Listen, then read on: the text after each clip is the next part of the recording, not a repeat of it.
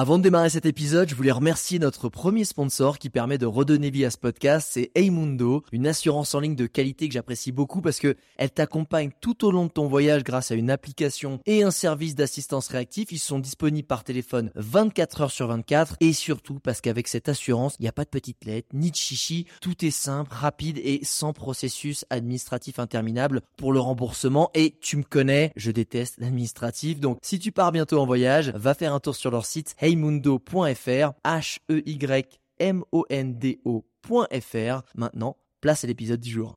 Regarde-moi ça J'ai l'impression de faire la dégustation. Ouh ça c'est de la vie Ah c'est magique cet endroit C'est absolument dément. Le spot est juste incroyable. Ça joue vraiment à quelques centimètres. On va s'enfoncer un peu dans la forêt.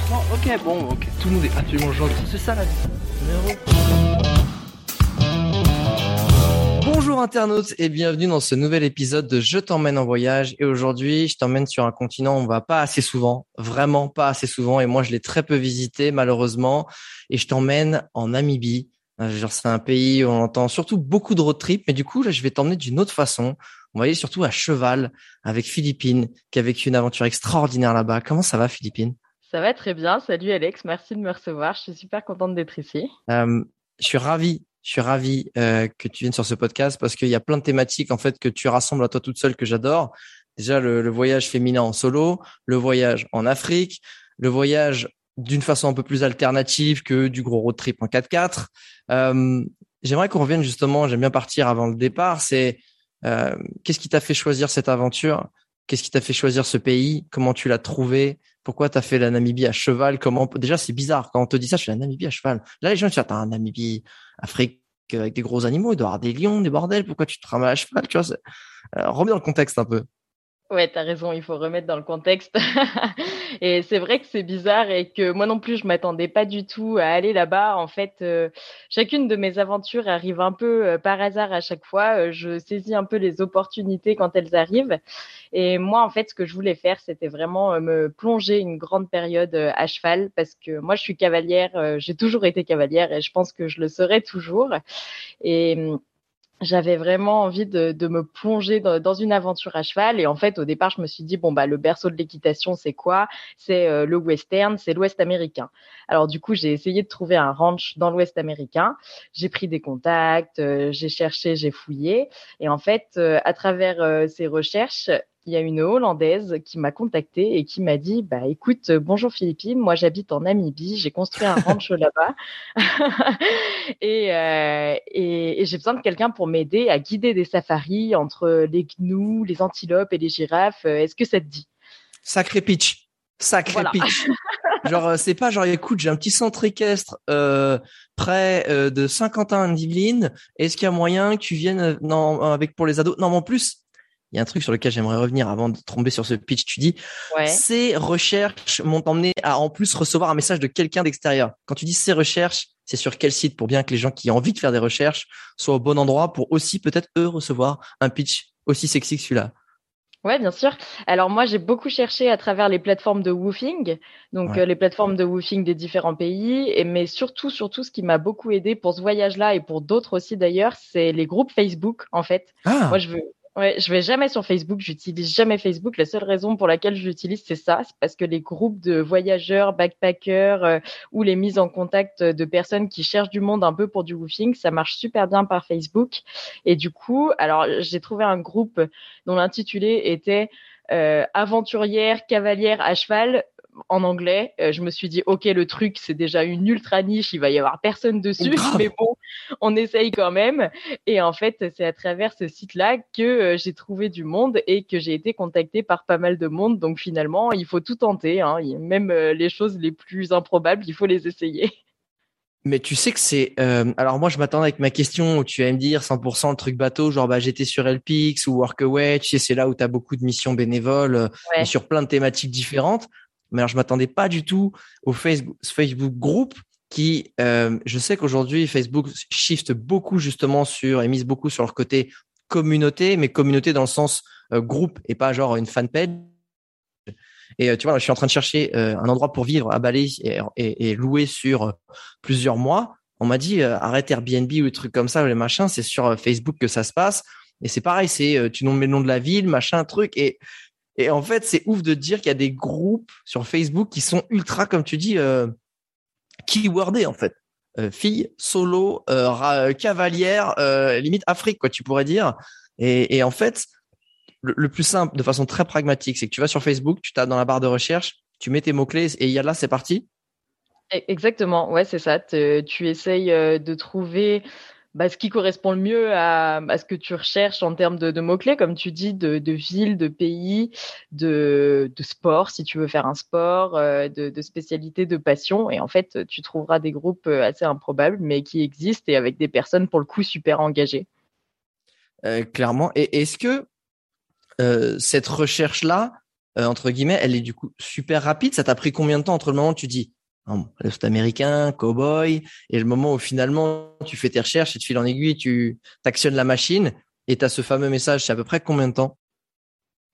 Je pense que ça m'a pris trois mois, mais trois mois où j'ai pris le temps, tu ah, vois, où okay. j'ai un, un, peu considéré les, les, différentes demandes parce que du coup, il y a vraiment des ranchs dans l'Ouest américain qui m'ont contacté, des, euh, des endroits super, euh, avec des, des, personnes avec qui j'avais des bons contacts. Euh, et en fait, quand j'ai reçu ce message de la hollandaise, là, déjà, la première chose que j'ai fait, c'est que j'ai pas répondu parce que je me suis dit, OK, alors elle, elle est tarée.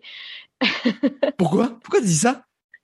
mais parce que moi, je savais même pas que ça existait, en fait, de guider des safaris à cheval en Afrique. Je me suis dit, non, mais elle, elle est complètement folle. C'est forcément, euh, euh, forcément euh, une arnaque, tu vois. Je me suis dit, non, mais là, je vais me faire chaud je vais me faire choper en Afrique par je sais pas qui. Ça, ça, ça me paraissait bizarre. Tu vois. On a besoin de poumons et de reins. Viens faire un petit safari. On va te prélever des trucs.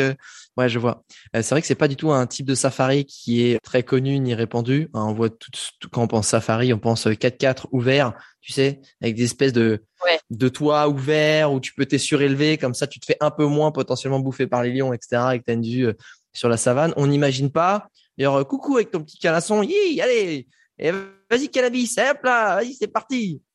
Et qu'est-ce qui a fait que tu as considéré, qu'est-ce que tu as fait que tu as considéré ça, ça se demande où tu as envie de, de vouloir si c'était pas une arnaque? Alors après, euh, quand même, je me suis dit, bon, quand même, si c'est vrai, si ça existe, euh, ça, ça, peut être euh, une expérience folle et puis ça fait rêver. Donc je me suis dit, bon, alors j'ai tapé son nom sur Internet et en fait, il s'avérait que c'était une cavalière d'endurance très connue. Donc je me suis dit, ah bon, bah ok, finalement, ça sort pas de nulle part, ok, ça tient debout. Euh, après, en fouillant sur Internet, j'ai trouvé un peu des photos, etc. Et puis après, on s'est appelé beaucoup, plusieurs fois. Et ça, ah, c'est hyper important. En fait, ça. il faut vraiment ouais. être en contact avec les personnes chez qui tu vas débarquer parce que finalement moi j'étais euh, comme tu dis une fille toute seule en Afrique euh, beaucoup de paramètres qui font peur qui sont pas forcément rassurants. Ouais. et, et, le fait qu'on ait été en contact beaucoup par téléphone par visio qu'elle m'envoie des photos qu'elle me montre un peu sa vie qu'on discute vraiment toutes les deux ça ça m'a rassurée. Et c'est ce qui a fait euh, que je me suis dit bon bah allez go j'y vais. Et puis si jamais vraiment ça se passe mal bon bah c'est pas grave je reprends en avion je repars en France j'en sais rien ou je vais ailleurs en Namibie.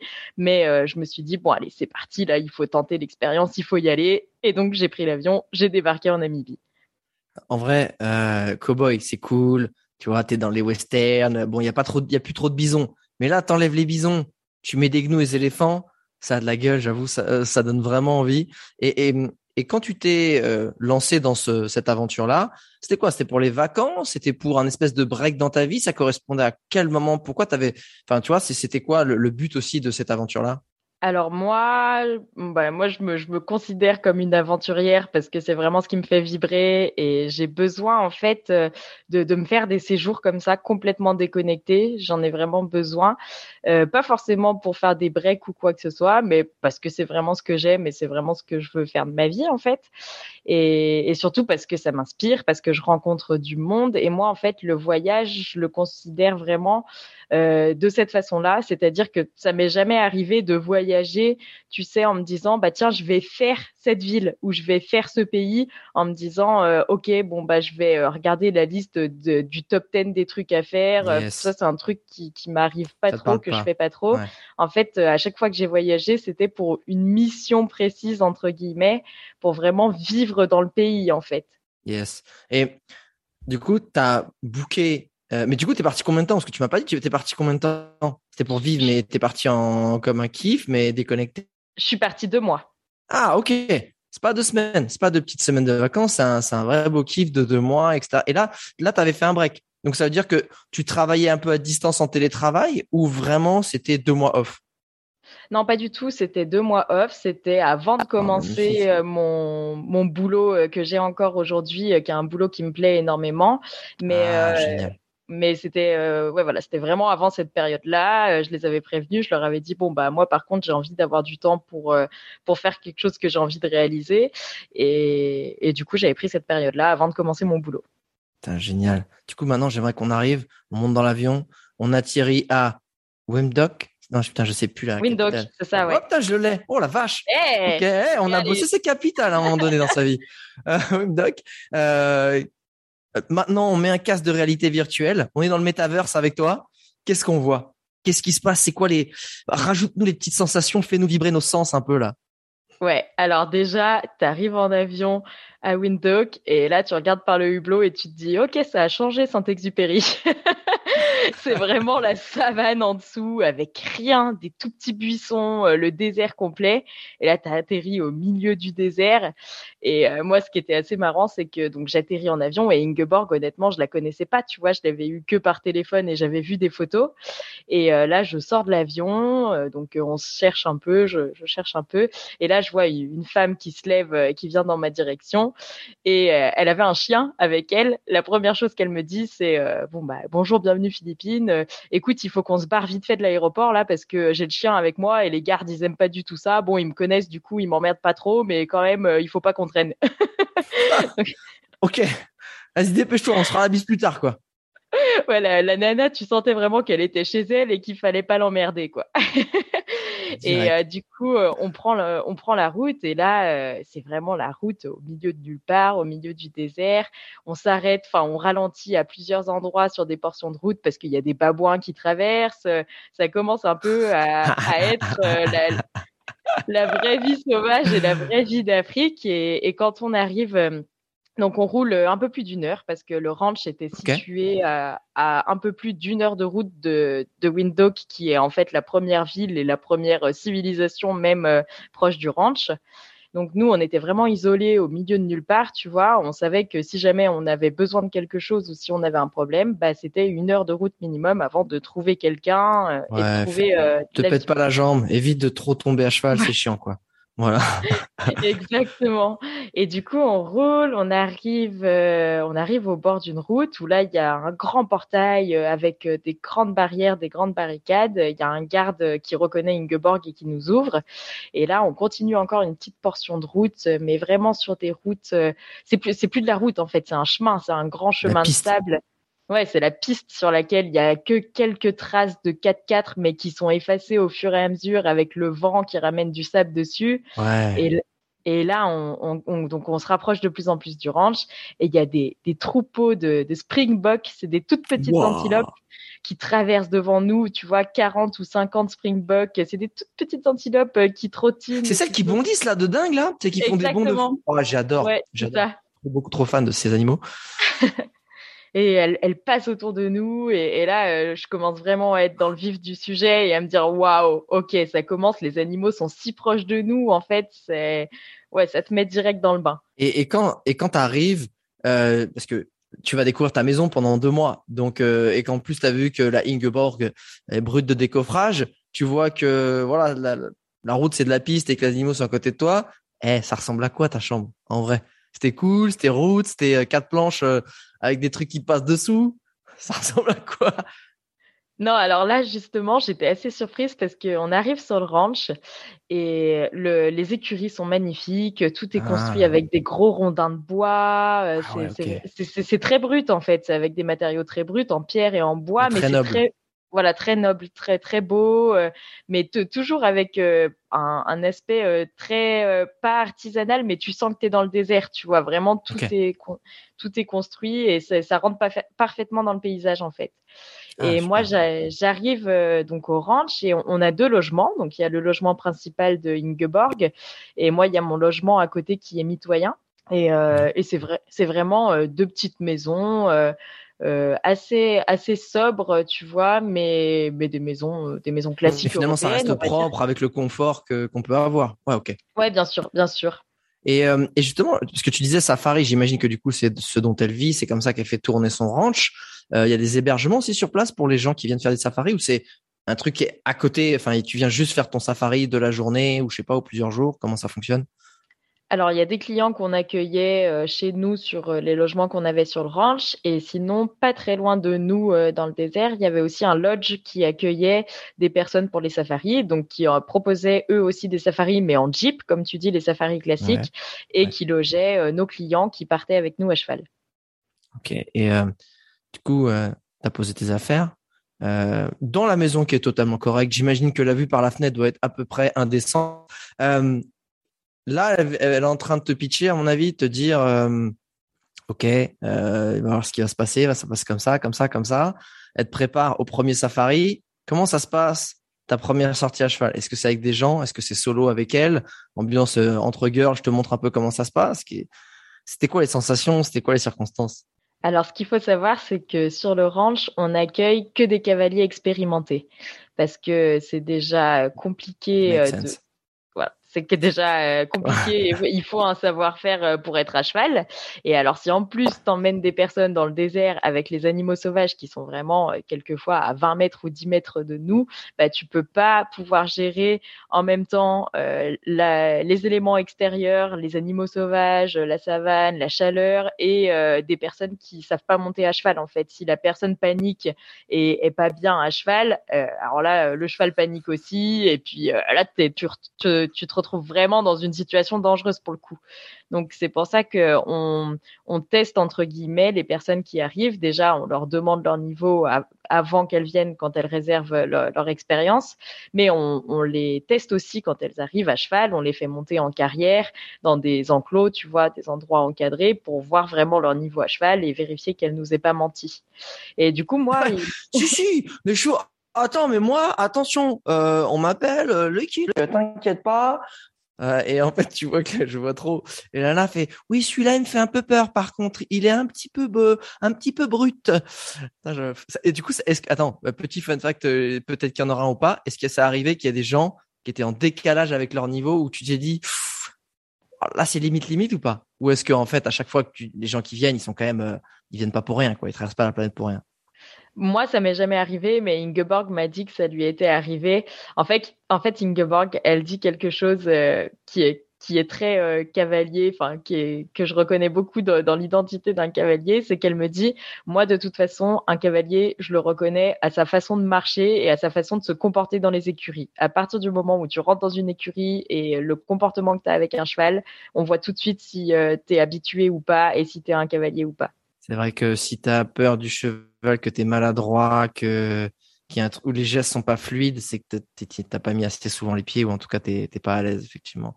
Du coup, euh, la première sortie c'était, j'imagine avec elle, toutes les deux, ou vous étiez carrément parti direct avec des gens euh, dans le dur? Voilà, c'est ça. Alors, euh, bah, j'ai un autre petit fun fact du coup. Ah, c'est que moi, ma première sortie, c'était euh, le lendemain matin. Donc, en fait, le moment où j'ai posé mes valises, moi, j'étais surexcitée. Je voulais monter à cheval tout de suite. Et euh, elle, elle me dit, elle me dit, non, non. Calme-toi. Ouais, voilà, calme-toi. calme-toi. T'es beaucoup. Hey, déjà, je vais nourrir mon chien, on verra. Exactement. Elle me dit, écoute, euh, repose-toi, euh, t'en as besoin. Euh, moi, je disais, non, non, mais j'ai pas besoin de me reposer. J'ai pris l'avion. Là, je suis tout feu, tout flamme. Je veux monter. Elle me dit, écoute, repose-toi. On va monter à cheval demain. Et tout de suite, quand j'arrive, elle me fait signer une décharge qui stipule que nous évoluons. Si tu te brises la moelle épinière, ce n'est pas ma faute. c'est un peu ça, ouais, c'est un peu ça euh, qui dit euh, que nous évoluons dans un environnement avec des animaux sauvages, que je suis responsable de moi-même et que euh, aucun accident ne peut être pris sous sa responsabilité, qu'il faut que je fasse attention parce que les, les animaux sont dangereux, les chevaux sont des animaux qui peuvent aussi avoir des comportements dangereux. Enfin bref, voilà, une, une de voilà, petite déclaration où tu te dis ah ouais, ok, c'est bon, bah, on est dedans. Si tu veux faire un face to face avec un éléphant, c'est ton problème, tu vois, mais lui demande pas après euh, des dommages et intérêts. Effectivement. Parce que d'ailleurs, en parlant de, trucs un peu euh, dangereux, euh, en vrai, là où vous étiez, j'imagine qu'il n'y avait pas de félin, où il n'y avait pas de prédateurs. C'était c'est surtout des autres. bah, tu vois, soit des bovidés, donc soit des gnous, soit des antilopes, ou peut-être aussi des gros mammifères comme les éléphants ou girafes, mais il n'y avait pas de, il n'y a pas un machin qui pouvait te sauter dessus en vrai. D'accord? Alors en vrai, si. Si, ah si. ok. on, était dans une zone où il y avait beaucoup d'herbivores, c'est vrai, mais il y avait aussi euh, des, guépards, tu vois. Après, euh, les petits félins comme ça, entre guillemets, hein, entre guillemets cool, ils t'attaquent pas si tu es en groupe avec plusieurs chevaux parce que euh, les chevaux vont se défendre en fait. Alors, à partir du moment où tu fais un safari avec ce qu'on appelle les Big Five, tu sais, c'est les, les, gros animaux d'Afrique, les, les, animaux emblèmes de l'Afrique. Si on les rappelle, c'est attends deux têtes. on va voir. J'ai pourtant jamais fait de safari, mais c'est éléphant, rhinocéros, lion, léopard. Merde, j'ai pas le. Buffle. Et guépard. Ah buffle. Buffle. ouais. Buffle. Ah, ok buffle. C'est ça. Et donc, si tu fais un safari sur des zones où se trouvent les Big Five, tu es obligé d'être armé, quoi qu'il arrive. Et nous, on n'était pas sur une zone où il y avait ah, les Big Five, il n'y avait pas de lion, par exemple, sur notre zone. Du coup, on n'était pas obligé d'être armé. Ok. Pas obligé de... Ah, tu veux dire, s'il y a les cinq en même temps, il faut une arme. S'il en manque un, ça va, c'est ça? Ça va. ok, ok. Attends, non, t'inquiète, il y a pas de lion. Bon, par contre, il y a des buffles et des rhinos. Ils sont un peu vénères en ce moment, mais t'inquiète. Euh. Donc, ok, là, vous étiez, euh, au contraire, vous étiez sur du soyons, euh, faisons attention, soyons pros, soyons à l'affût. Il n'y a pas de moyen de, au-delà même de défense et de, de faire peur aux animaux, si ce n'est, ouh, tape dans tes mains, va-t'en, hein. Tu t'en vas, guépard. Hein Donc, valait mieux faire très. Ok, il y avait des trucs qui pouvaient être un petit peu. Fallait faire gaffe fallait faire gaffe. C'est quoi le, c'était quoi l'animal que finalement euh, Inge, je me suis Ingeborg, Ingeborg, euh, redoutait le plus parce qu'en fait des fois c'est, je sais que les buffles sont un des, sont un animal plus redouté que les lions quasiment parce qu'ils sont un peu, sont un peu vénères en fait. Ouais, tu as raison de le dire parce que c'est vrai que c'est assez inattendu, mais l'animal le plus redouté par Ingeborg, c'était les rhinocéros. Parce ah ouais? qu'en fait, ouais, je t'explique pourquoi. Les rhinocéros, ils chargent super vite. En fait, les rhinocéros, c'est des animaux, on va dire, assez passifs si tu les approches de loin. Mais par contre, si tu rentres un petit peu trop dans leur zone et que ils, sentent que là, tu commences à abuser et à les emmerder un peu, alors là, ils te chargent, mais super facilement. Et en fait, un rhinocéros, ça a la même vitesse de pointe qu'un cheval. Du coup. What? Ouais. Non. Le gros machin avec les petites pattes, là? Exactement. Mais par ah, contre, un rhinocéros, ça a que 800 mètres euh, d'endurance. Donc en fait, ce qui se passe, c'est que. Attends, attends, attends, attends, non, attends, non, non, attends. Juste, tu vas me finir l'histoire après. 800 mètres. C'est archi long. C'est eh, énorme. 800 mètres, c'est super long. 800 mètres, c'est pas genre, ah, tu fais un petit sprint et tiens, tu l'as semé genre vite fait. 800 mètres, c'est presque un kilomètre. De quoi on parle? Ça te charge sur un kill. Waouh, ok, d'accord. Donc, qu'est-ce qui se passe? Vas-y, dis. Finis, excuse-moi, je t'ai coupé, mais waouh. Ce qui se passe, c'est que si tu te fais charger par un rhinocéros avec ton cheval, donc comme je disais, le rhinocéros, il va avoir la même vitesse de pointe que ton cheval pendant 800 mètres. Donc en fait, pendant 800 mètres, il faut vraiment que tu galopes, tu partes à fond. Et après les 800 mètres, tu vas commencer à le semer. Mais par contre, pendant ces 800 mètres-là, tu ne t'arrêtes pas, tu ne te retournes pas, tu laisses ton cheval fuir. Et surtout, tu ne tombes pas de ton cheval. Bah oui, ça, je, oui, effectivement, le petit piétinement et un coup de corne qui te transperce, c'est chiant. Est-ce que, est-ce que, on te dit pas plutôt de faire un peu comme les antilopes quand elles sont coursées par un guépard, tu sais, de, tu vas à fond et tac, tout à coup, tu fais un petit virage à gauche, tu sais, une petite esquive en ce toréador. Non, pas du tout. Là, c'est ligne droite, là. C'est survie. Ouais, c'est, c'est ligne droite, c'est survie, vraiment, ouais. Pas de finesse. En plus, tu sais que, euh, j'ai capté la puissance d'un rhinocéros parce que c'est vrai que tu dis c'est quand même assez compact le machin. Je l'ai vu une fois je pense c'était au parc Kruger parce que c'était une petite voiture, genre, euh, tu une espèce de Mégane, un truc comme ça. Enfin, et, c'est un des seuls parcs au monde, le parc Kruger en Afrique du Sud, où tu peux aller avec ton propre véhicule. Il a, le truc s'est retourné en un instant. Il a retourné la bagnole, mais tu sais comme une feuille. Et j'ai fait, d'accord, ok, c'est euh, ça a un petit peu de force parce que quand même une Mégane, ça va faire une ou deux tonnes, tu vois. Enfin, c'est et le truc l'a retourné comme une feuille. Donc ok, on fait gaffe au rhinocéros qui a l'air passif. En fait, le rhino, en vrai, quand t'es là à cheval, etc. C'est un peu le voisin euh, ivrogne qui a un fusil dans, dans son placard, en fait. Tu c'est vraiment bon. Si tu l'emmerdes pas, que tu fais pas de bruit le soir et tout, ça va. Mais il suffit qu'il clique et là, t'es dans la merde. Ok, euh, je capte. Euh, je capte. Du coup, quand t'as su ça, comment s'est passée la première sortie? Je t'avoue que j'ai un peu flippé. Je me suis dit, waouh, mais dans quoi on s'embarque là? Et en fait, bah oui En fait, ce qui était assez rassurant, c'est que les animaux, tu les vois de loin parce que comme c'est un désert, c'est une vue assez dégagée. Et surtout, Ingeborg, elle connaissait les zones par cœur et elle savait reconnaître toutes les traces des animaux. Donc euh, les ah. rhinocéros, même si on voyait pas leurs traces de pas dans le sable, euh, elle arrivait à voir qu'il y avait un buisson qui était un peu écrasé ou alors qu'il y avait des troncs qui avaient été déplacés parce qu'ils s'étaient grattés contre. Et du coup, elle savait exactement à quel moment ils étaient passés, dans quelle direction ils étaient allés. Ah ouais, c'est euh, c'est quand même ok. C'est c'est une, elle est devenue pas que cavalière mais guide. Tu sais, ça sent il y a une bouse fraîche. Je sais pas où elle est, mais je la, je peux la renifler. Ok, c'est passé il y a deux heures à mon avis. Il doit avoir deux heures cette petite bouse. Tournons à droite. Jack, allez viens. On va faire un peu. Mais tu sais que c'était exactement ça parce qu'il y a eu un safari aussi où on s'est retrouvé à un moment euh, dans les montagnes. Il y avait des montagnes au-dessus de notre ranch et euh, les montagnes c'était un peu l'endroit redouté parce que tu t'éloignes encore plus du ranch, tu es encore plus dans un terrain escarpé et euh, on, est, on était avec des clients à ce moment-là et moi je lui dis Ouais, tu redoutes bah, quoi là? Parce que là, les rhinos, ils sont pas en montagne, les machins. Me dis pas que c'est c'est pas des chèvres non plus.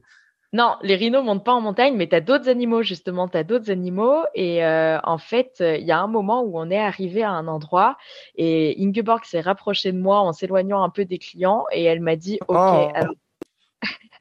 ouais, ça sent pas bon. Oh non. ouais, oh non. Allez, bon. Euh, fais genre, je te dis rien, poker face, je vais te balancer un dos. Alors attends, calme-toi, ne panique pas. Oh non. Elle me dit, alors là, tu vois, je sais pas si tu sens, mais ça sent l'urine de hyène. Et les oh. hyènes, en fait, euh, on les, on les voit pas, mais elles, elles te voient. Tu vois, elles se mettent souvent en hauteur au-dessus de toi, elles se regroupent en bande.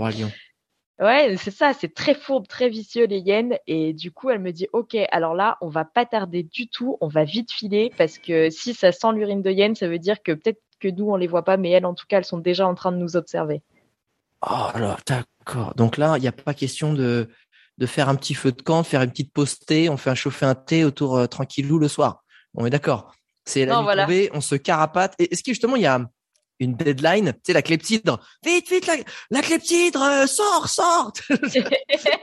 Parce que tu sais qu'après, c'est, bah, c'est fini pour toi, en vrai.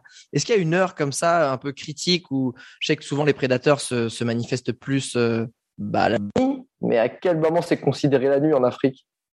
Alors nous, de toute façon, c'est sûr qu'on s'amuserait pas à être euh, à l'extérieur la nuit, mais en fait, il y a un autre paramètre qu'il faut prendre en compte, c'est que la chaleur en Namibie c'est quelque chose de qui peut devenir dangereux en fait. Donc ah. nous, on, on sortait très tôt le matin. On commençait euh, les sorties euh, avant le lever du jour, vraiment au premier, aux premières lueurs du soleil. Et, et en fait, on essayait de, on essayait de rentrer. Bon, ça fait 6-7 heures du matin. Ah, ok, ça Je pensais que tu allais me dire, à 4h30, on était sur le cheval. J'ai fait, oh, ok. non, ça va, ok. 6, 6h30, 7h, c'était parti. Et du coup, jusqu'à, excuse-moi. Et après, on revient vers euh, midi ou 13 heures. Mais bon, c'est quand même le point où ça commence à taper très fort. Mais au moins, tu dois supporter la chaleur qu'une heure au lieu de quatre, tu vois. Ok. Ouais, je vois. Tu, bah, tu rentres quand même à midi, c'est que tu rentres juste avant le, quand même le, barbecue. Et, c'est, euh, c'est quoi les températures à la saison des safaris? Alors, euh, nous, quand on y était, on avait aux alentours de 45 degrés. Celsius, on est d'accord. Oui, oui, bien sûr.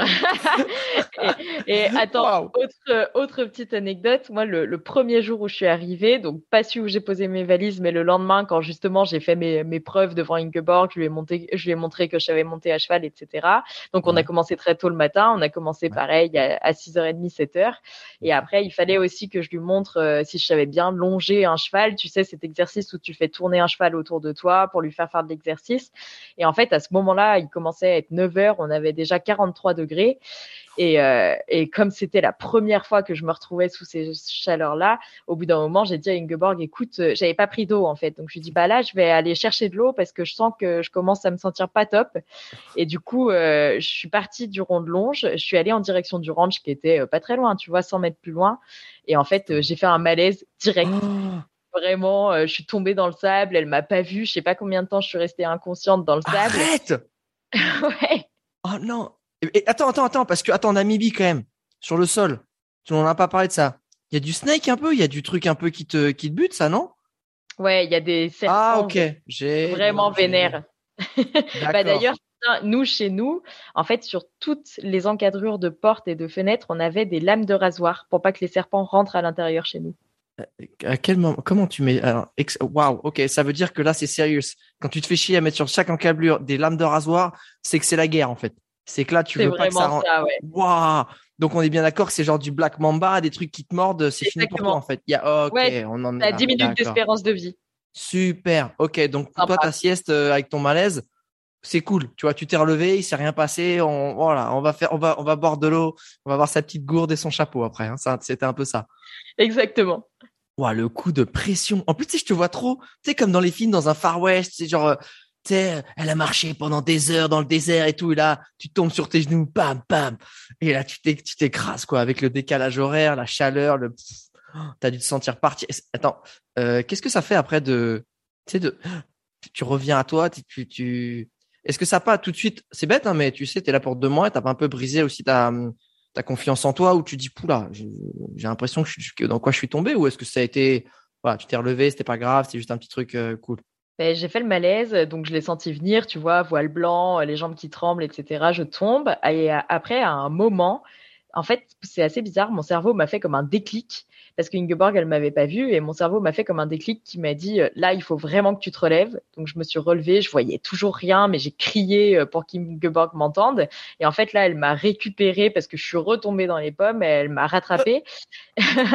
et, euh, et, à ce moment-là, elle m'a dit ok, écoute, c'est normal. En fait, en Namibie, quand t'as pas l'habitude de vivre ici, il faut que tu prennes des électrolytes. C'est des compléments qui fixent les minéraux dans ton corps en fait, parce que tu bois tellement d'eau la journée, il faut boire 3 litres ah. d'eau minimum par jour et tu transpires tellement qu'en fait, tu évacues tous tes minéraux et c'est ça qui te vide un peu de ton énergie. Donc, il faut que tu prennes des ah. compléments pour fixer ces minéraux dans ton corps. Et à partir de ce moment-là, à partir du moment où elle m'a rassurée, où elle m'a expliqué qu'il y avait des solutions pour pallier à ça, euh, je me, j'ai été rassurée. J'ai, j'ai pas été complètement brisée. Je me suis dit, OK, bon, ça va être chaud, mais on va y arriver.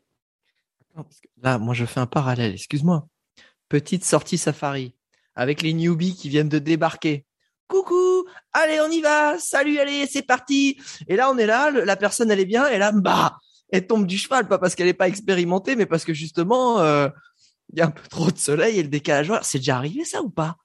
C'est jamais arrivé, mais Ingeborg, elle prend, elle prend soin, elle prend soin justement de donner des électrolytes à tout le monde. Moi, en fait, je, remplissais les gourdes, tu vois, avant de partir en safari, je remplissais les gourdes pour les clients. Donc, je prenais deux litres d'eau par personne, euh, je leur mettais des électrolytes. Il y a du dopage dans votre truc, c'est ça. On met des petits produits dans leurs gourdes, ils sont patates, les mecs, au taquet, super. Ok. non mais ok je comprends. Et c'est euh, un truc tout bête. Euh, si des gens qui veulent même partir en Afrique ou dans les pays chauds, euh, tu vas à la pharmacie, tu demandes quoi? Des électrolytes? Vraiment, ça s'appelle comme ça? Ou est-ce qu'il y a une C'est ça, ouais. Et même en, anglais, ça s'appelle electrolyte. Donc electrolyte. c'est pretty, facile. généralement dans ces pays-là parce que parce que c'est quelque chose de courant en fait d'en prendre. J'aimerais qu'on retourne un petit peu en, safari, justement. Maintenant, tu as fait un petit peu tes preuves, ok, tu as mangé la poussière, euh, tu as pris trois baffes par euh, Ingeborg, tu dit, c'est bon, réveille-toi, je suis trop t'arrêtes d'en faire des tonnes, là. Hein, sinon, je te file à bouffer à mon chien. Et euh, dépêche-toi, j'ai pas que ça à foutre. Tu pars après avec tes premiers clients. et emmène-nous, raconte-nous des belles choses. Ou des, des choses difficiles. ou de Parce que quand tu pars dans ce genre d'aventure, c'est un peu, tu sais, surtout quand tu es euh, cavalière ou cavalier. Euh, moi, ça m'a fait cet effet avec la Mongolie. Tu, tu, rêves de certains endroits, tu rêves de certaines expériences. Quand tu es à cheval, un espèce de symbiose avec la nature, avec euh, la monture qui, qui, a, qui a le, on va dire, la gentillesse de te porter. quand tu es dessus, quand tu vis ça, qu'est-ce qui se passe en toi? Qu'est-ce que tu vois? Qu'est-ce qui se passe? Alors, Déjà, tu pars en safari et ce qui est euh, magique, c'est que en fait, les animaux, tu peux les approcher de très très près quand tu es à cheval parce que comme le cheval c'est un herbivore, en fait, il n'est pas menaçant pour les autres animaux. Du coup, les autres animaux acceptent que tu sois proche d'eux avec ton cheval, ils le reconnaissent un peu euh, comme un cousin, tu vois. Et du coup, tu peux t'approcher vraiment très proche des girafes. Euh, des fois, on avait des groupes de girafes qui galopaient autour de nous, on galopait avec les girafes, on était à 10 ah, mètres d'elles. Oh la folie, c'est incroyable, c'est Vas-y, continue. Non, mais continue. Excuse-moi, je réagis mais je non mais je, je suis avec toi là, je, je, je galope. Je, ne t'arrête pas. tu es en safari avec moi, je le sens.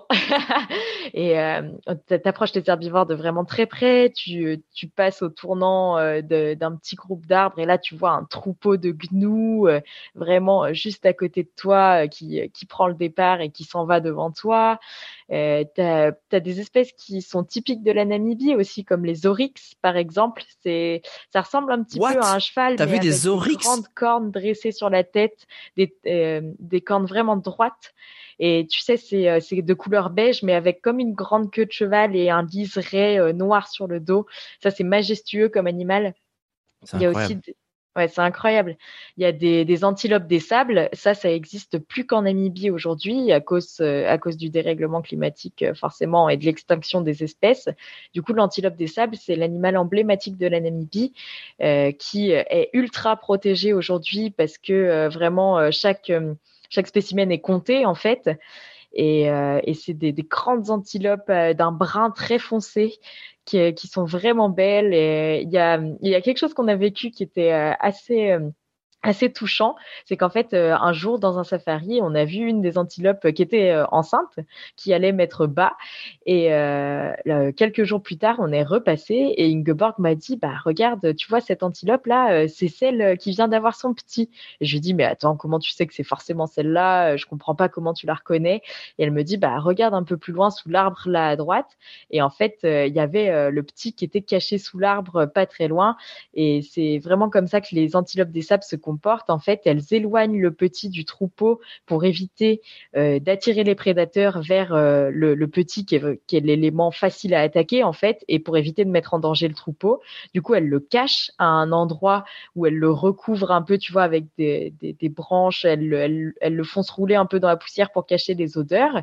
Et euh, le mâle et la femelle font régulièrement des allers-retours vers le petit pour s'assurer de sa sécurité, mais ils l'approchent pas du troupeau. Oh là là, et c'est euh, forcément quand tu ouais quand, quand es dans ce genre de moment, et là je viens plus sur le côté intérieur, qu'est-ce qu'est-ce que tu ressens, tu sais? C'est c'est con mais tu es là mais qu'est-ce qui se passe? Ce que tu ressens c'est que déjà moi je trouve que c'est des moments aujourd'hui qui sont très privilégiés de se faire accepter par la faune, ça devient de plus en plus rare et, euh, et c'est des moments vraiment, euh, vraiment uniques et privilégiés d'être accepté comme ça par, euh, par la nature et par les animaux. Enfin, être comme ça, voyager et, se promener vraiment, être accepté par les animaux et, vivre au milieu d'eux, c'est des moments qu'on vit même plus nous en Occident, tu vois. En France, bah, c'est hyper rare que tu vois une biche, c'est rare de, se retrouver au milieu des animaux comme ça, et c'est un peu ce qui nous fait tous rêver finalement quand on est enfant. Donc là, quand tu te retrouves au milieu de ces animaux sauvages qui sont si proches de toi, que tu côtoies et au milieu desquels tu tu, tu sillonnes, euh, c'est ouais, tu te sens vraiment privilégié, tu te sens reconnecté à quelque chose euh, qui que tu vis plus en fait et, et tu prends vraiment le temps d'apprécier euh, les, choses que, que la nature t'offre en fait. Et, justement, c'est là, c'est quand tu es sur le cheval, tu te reconnectes, tu, tu, tu, vis toutes ces émotions qui sont qui sont fortes. Qu'est-ce que qu'est-ce que ce voyage Parce que chaque voyage, il apporte quelque chose de différent, soit une compréhension sur le monde, soit une compréhension sur soi, soit une compréhension sur une culture, un environnement. Qu'est-ce que ce voyage-là, il t'a apporté à toi? Alors moi, ça m'a appris plusieurs choses. Déjà, ça m'a appris que euh, que tu es, capable de beaucoup de choses en fait quand tu te conditionnes. Moi, je suis assez impressionnée par euh, par notre cerveau qui est capable de, de switcher, tu vois, et euh, de se dire ok, bah là, on va vivre cette situation et même si ça paraît assez extrême, on est capable, on est capable de le faire. Tu vois, moi, je me suis retrouvée en Namibie là, des fois devoir soigner des chevaux blessés parce que Ingeborg me le demandait et, et, et je le faisais parce que j'avais pas le choix en fait. Euh, tu es au milieu de la Namibie, au milieu du désert. Euh, tu vois, si euh, on avait eu la même situation ici aujourd'hui à Annecy, tu me dis ah bah viens voir, mon cheval il a une grande plaie ouverte, est-ce que tu peux m'aider? Je t'aurais dit oui, mais j'aurais plutôt fait allô monsieur le vétérinaire, j'ai un cheval qui est blessé là, est-ce que vous pouvez venir checker?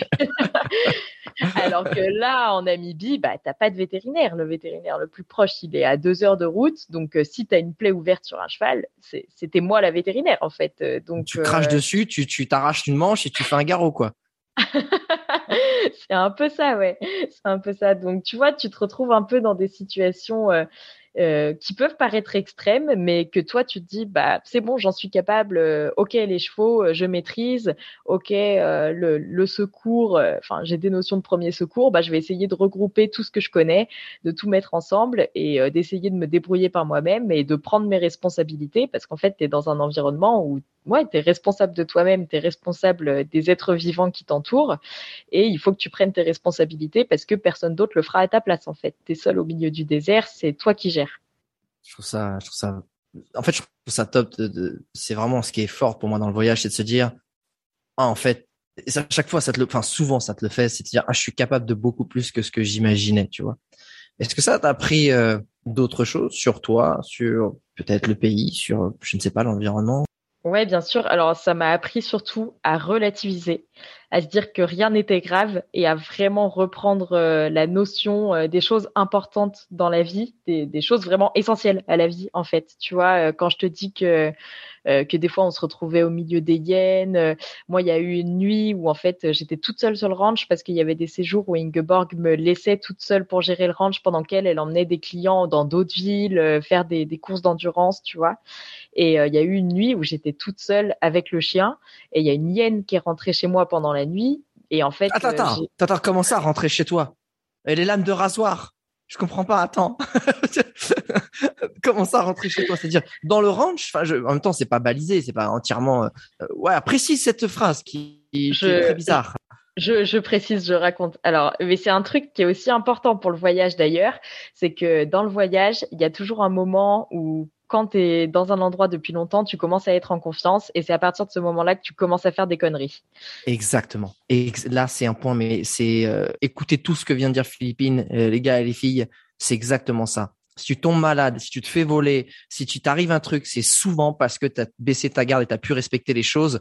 Parce que tu t'es dit, ah bah en fait, tout se passe bien, donc vas-y, c'est cool, je me détends. Mais c'est parce que tu avais tout bien fait que ça se passait bien. Et, et voilà. Et du coup, qu'est-ce qui s'est passé? Qu'est-ce que t'as foutu, putain? Alors, en fait, euh, alors assez surréaliste, ce que je vais vous dire, c'est que Ingeborg, elle avait huit chats et moi, dans mon salon, j'avais une trappe à chat, euh, tu sais, euh, qui menait de l'intérieur à l'extérieur pour que les chats puissent passer. Et donc, cette trappe à chat, forcément, la nuit ou quand j'étais pas dans la maison, il fallait la fermer. Enfin, même quand j'y étais d'ailleurs. Et, et en fait, bah voilà, un séjour où j'étais toute seule sur le ranch, ça faisait assez longtemps que j'étais sur le ranch. Une nuit, je vais me coucher et j'oublie de fermer la trappe à chat.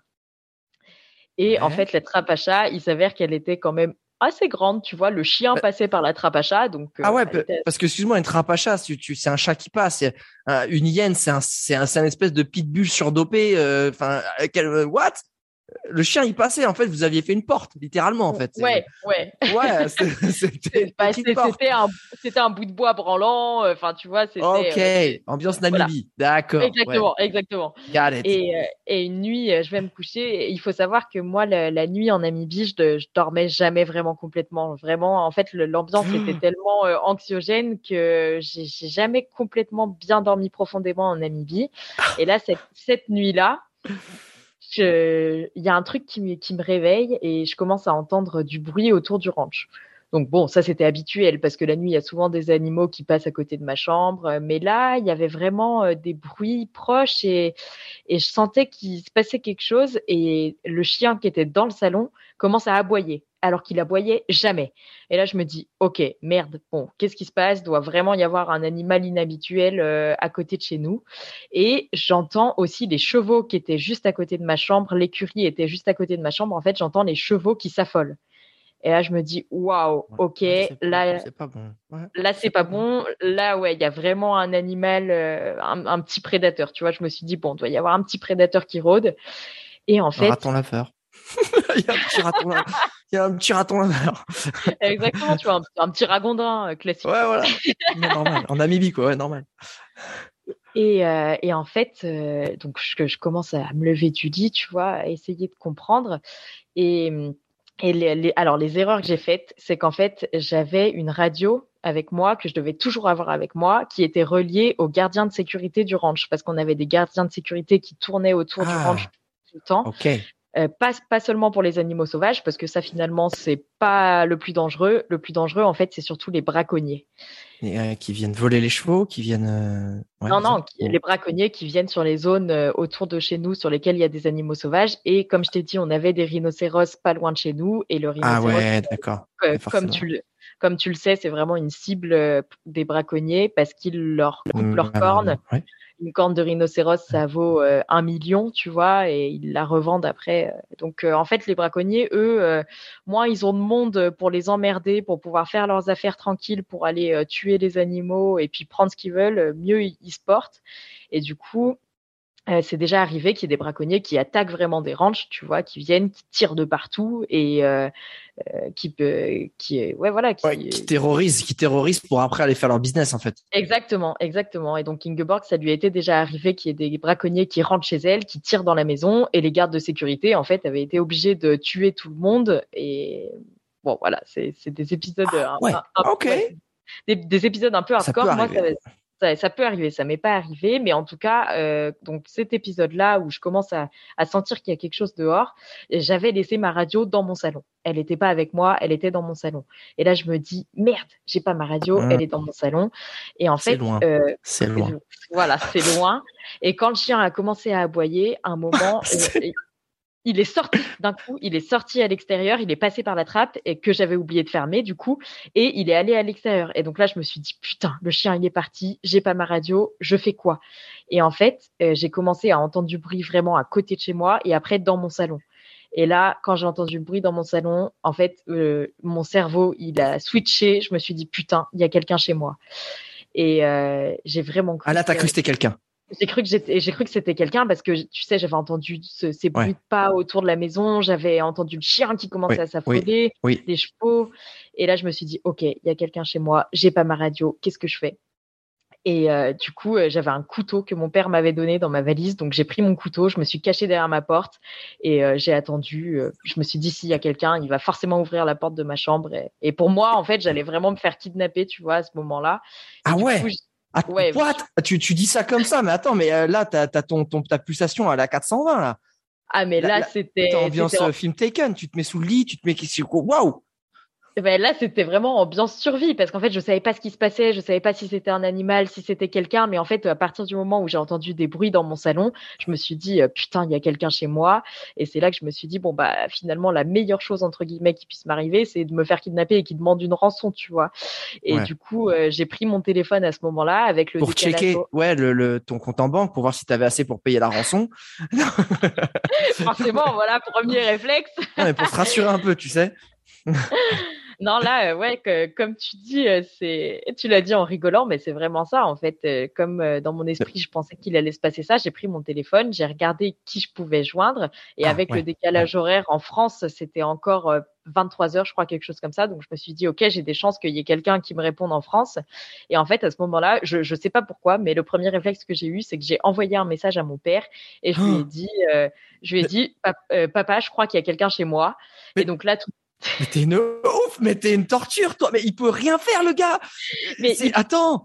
Il peut rien faire, mais en, même temps, il fallait que je contacte quelqu'un. Et moi, à ce moment-là précis, je pensais qu'il y avait un mec armé dans mon salon. et donc, si tu as un mec armé dans ton salon, tu fais quoi? Bah, il faut que tu demandes de l'aide de l'extérieur parce que moi, je pouvais pas parler à mon mais téléphone. Mais dans tes il faut, ouais, faut être au téléphone et tu décris le mec. C'est ça qui fait mais, mais tu rigoles, mais j'ai vraiment fait ça. Donc j'ai envoyé un message à mon père. Forcément, tout de suite, il m'a appelé. Je l'ai raccroché au nez et je lui ai envoyé euh, Je peux pas parler. Euh, je, je, crois qu'il y a quelqu'un à côté. Je peux pas parler.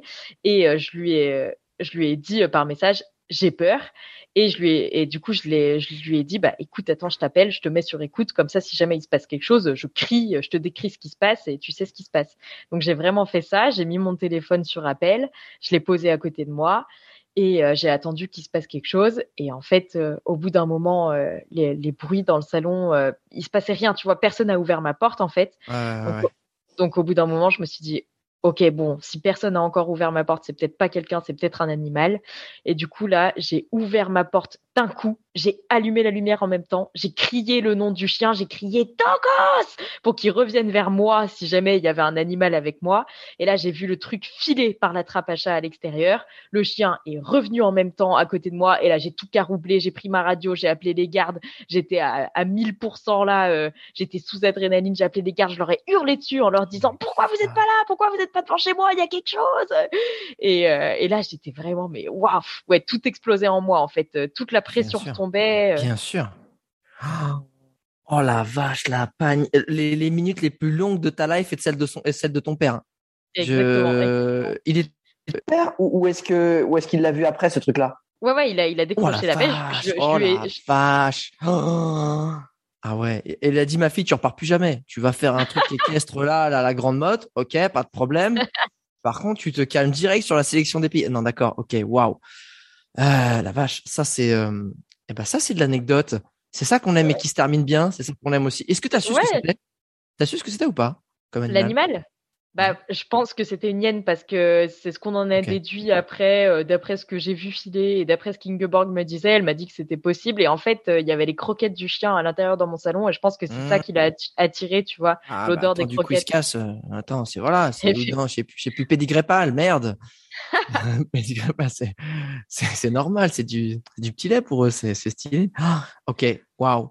J'aime bien aussi. Ça, ouais, pardon, vas-y. Non, non, vas-y, vas-y, vas-y. Non, je t'en prie on, disait ça parce que tu me demandais ce que ça m'avait appris et du coup je te disais que ça m'avait appris à relativiser. Tu vois, maintenant quand il se passe quelque chose euh, d'un peu stressant, on va dire dans ma vie, je me dis ok, rappelle-toi de ce que tu as vécu. Euh, est-ce que c'est vraiment grave là ce qui se passe? Est-ce que tu es vraiment en danger? Non, donc c'est bon, tu vas gérer. je, pense que c'est un très bon moyen de relativiser, effectivement. Euh, il y a un truc que j'aime bien aussi dans, ce voyage, c'est que c'est un voyage de deux mois qui est une vraie aventure immersive comme on peut l'écouter et l'entendre, mais euh, tu retournes dans ta vie à chaque fois euh, que tu aimes en plus. Je sais que tu bosses pour une marque, leur fais un coucou pour Mammouth, euh, que j'aime beaucoup aussi, que tu apprécies particulièrement, t'aimes cette life, ils te font confiance, c'est cool, et t'es pas du tout en mode j'échappe en fait à ma vie en France pendant des voyages. Et je vais chercher quelque chose en plus, je vais chercher une bouffée d'air frais. et justement, tu vois, c'est ça, c'est la plupart des gens aussi utilisent le voyage est malheureusement aussi des fois un échappatoire. Euh, qu'est-ce que qu'est-ce que tu conseilles aux gens justement quand quand ils voyagent comme ça? Euh, Quel genre de euh, comment dire pour que ça t'apporte un maximum?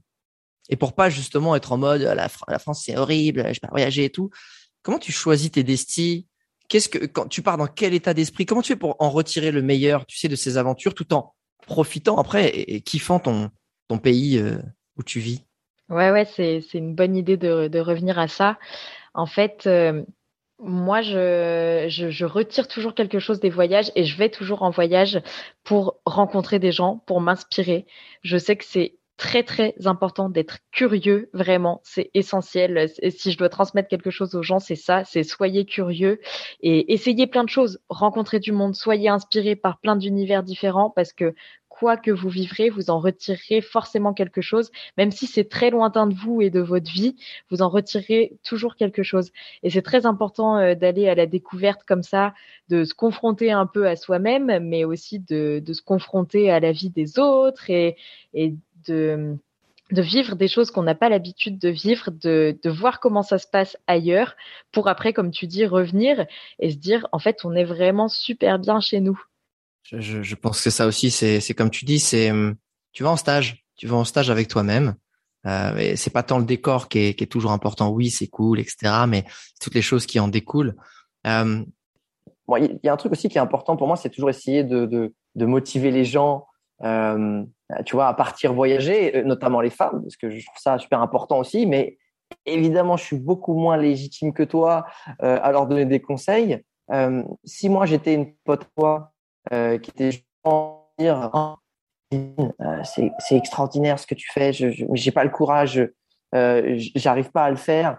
Euh, qu'est-ce que toi, qu'est-ce que tu lui dirais justement pour qu'elle surmonte ses obstacles, qu'elle surmonte ses peurs et qu'elle profite pleinement alors moi, ce que je conseille, c'est vrai qu'il y, a beaucoup de personnes qui disent ça et qui se sentent pas capables en fait. Et je pense que le meilleur moyen de se sentir capable, c'est de l'expérimenter. Vraiment, de vivre une première expérience qui te donne confiance.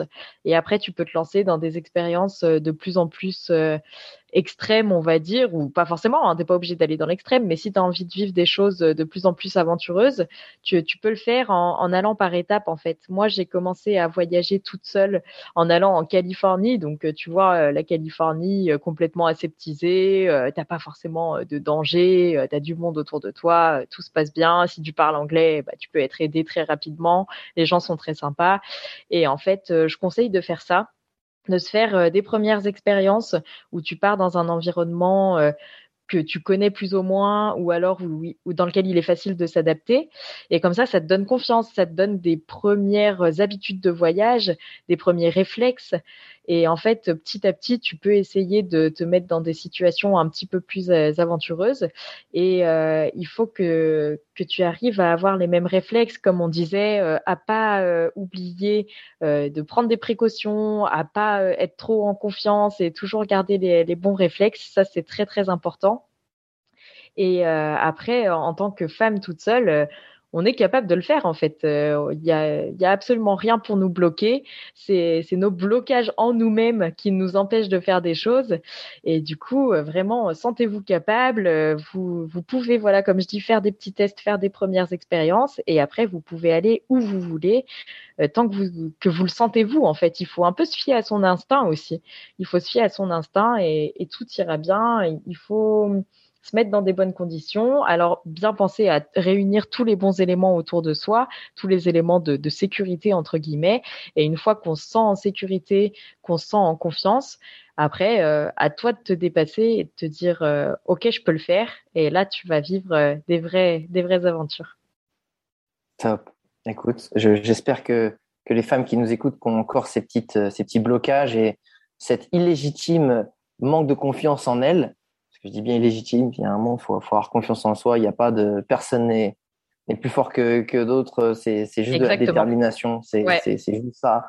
Et, et, tu vois, et ça, tu le vois à l'autre bout du monde parce que euh, que ce soit des guides, euh, femmes, hommes, euh, qui sont hauts comme trois pommes, épais comme des capes de frein à main, et en fait qui te qui soulèvent des trucs, qui, qui ont la dextérité, qui ont le, côté smart. Là. Et en fait, ça n'a rien à voir avec le physique, avec les capacités physiques, avec c'est juste en fait euh, la confiance en soi, du bon sens, être humble pour apprendre et, aussi et sentir son instinct, comme tu dis. Donc allez-y, foncez les girls et foncez les gars aussi, n'y a pas de raison. Euh, on va arriver sur la fin de ce podcast et j'aime bien terminer avec deux petites questions traditionnelles. Euh, la première, c'était si je te file les clés d'Adolorean pour revivre un seul moment de ce trip en Namibie, ce serait lequel? Alors, si tu me donnes les clés de la DeLorean pour revivre euh, un moment de ce trip en Namibie, euh, je pense que ce serait un moment où, à la fin de mon séjour, on a fait une course d'endurance parce que Ingeborg, elle coachait aussi des cavaliers pour des courses d'endurance. Et moi, c'était la première fois que je faisais ça. Et donc, j'ai vécu euh, ma toute première course d'endurance avec, avec une jument qui s'appelait Natifa.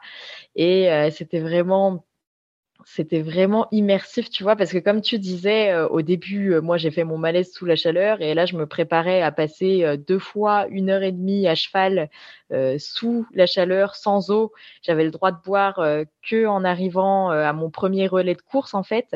Et donc pour moi, c'était vraiment un défi euh, en fin de séjour euh, où j'avais vraiment peur. Euh, je, le disais à Ingeborg, j'appréhendais un peu.